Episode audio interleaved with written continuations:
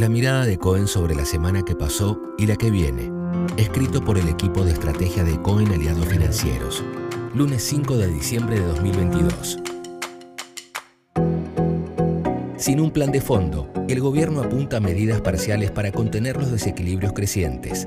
Ante la presión generada por el sobrante de pesos, combinado con el atraso cambiario y la elevada brecha de tipos de cambio, la respuesta vuelve a ser el dólar soja.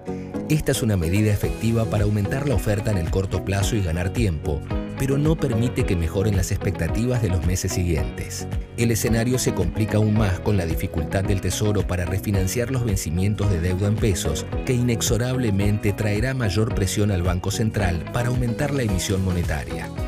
Mientras tanto, los activos locales volvieron a mejorar de la mano del buen contexto global y de los emergentes en particular. Los bonos soberanos tuvieron una importante suba y recuperaron los valores de junio, en tanto que los bonos en pesos y el Merval volvieron a cerrar al alza. Las miradas de esta semana estarán en las primeras estimaciones de la inflación de noviembre y en la evolución de la liquidación del agro. El discurso menos agresivo de Jerome Powell llevó a que los mercados acumulen su segunda semana consecutiva al alza.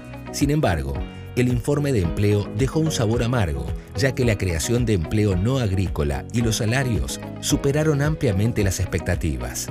Esto aún daría margen a la Fed para continuar con su política monetaria contractiva.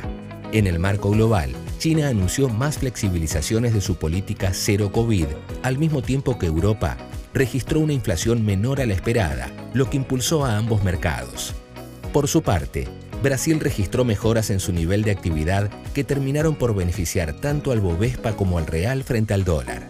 Esta semana, los mercados estarán atentos a la publicación de precios mayoristas y a la balanza comercial de Estados Unidos, como también a las declaraciones del Banco Central Europeo y al IPC de noviembre de Brasil. Presente informe publicado por CONSA. Su objetivo es brindar información general y no constituye de ningún modo oferta, invitación o recomendación de inversión alguna ni oferta pública. CONSA no asume responsabilidad alguna explícita o implícita en cuanto a la veracidad o suficiencia de su contenido. Todas las opiniones o estimaciones vertidas están sujetas a las variaciones intrínsecas y extrínsecas de los mercados.